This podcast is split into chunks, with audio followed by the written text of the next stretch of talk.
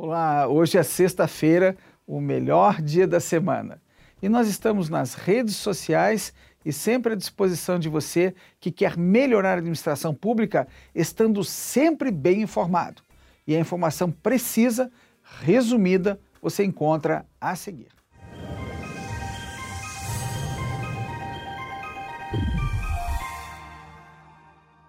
O destaque do Diário Oficial da União de hoje é o decreto que traz novas regras para solicitação e realização de concursos públicos.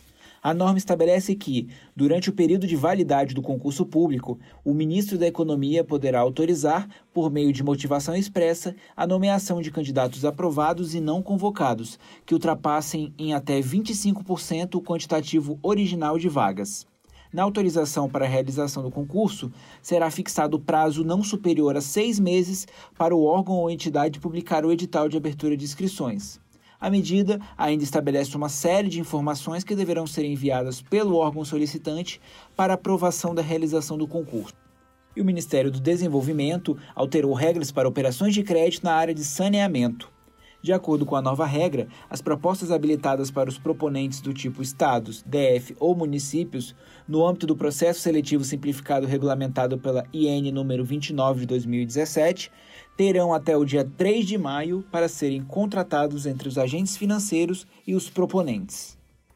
O Ministério da Justiça e o Ministério da Economia assinaram um acordo de cooperação técnica para operacionalização do registro sindical.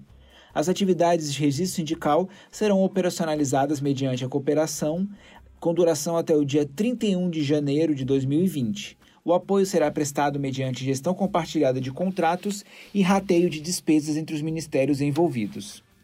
E a Força Nacional de Segurança Pública prestará assistência humanitária em Moçambique foi autorizado o deslocamento de uma equipe integrada por 20 mobilizados e correspondentes veículos e equipamentos à cidade moçambicana de Beira, para o apoio à ação humanitária decorrente de passagem de ciclone tropical pelo sudeste africano. E a portaria número 2847, publicada hoje, atualizou os valores dos imóveis funcionais de propriedade da União situados no Distrito Federal.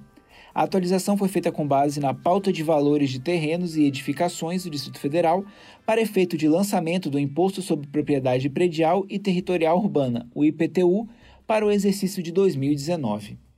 No Diário Oficial do Distrito Federal, hoje foi publicada a Política de Governança Pública e Compliance na Administração Pública do DF.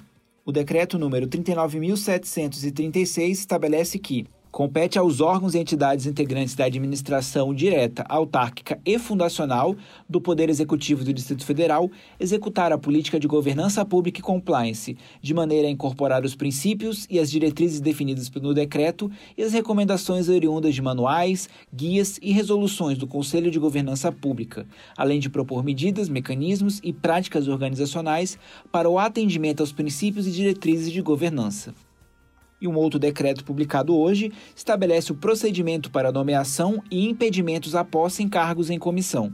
A indicação de nome para ocupação de cargos em comissão deverá obedecer às diretrizes de controle da despesa total com o quadro de cargos em comissão estabelecidas no âmbito do Poder Executivo do Distrito Federal e estar acompanhada de documentação pertinente.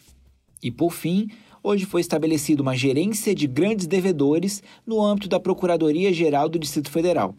São considerados grandes devedores as pessoas naturais ou jurídicas inscritas na dívida ativa do Distrito Federal, cujos débitos consolidados tenham um valor igual ou superior a 5 milhões e que demandem uma atuação estratégica da Procuradoria.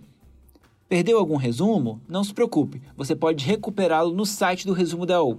Basta acessar no seu navegador www.resumodau.com.br. Tenham todos uma excelente sexta-feira, um ótimo final de semana e até segunda.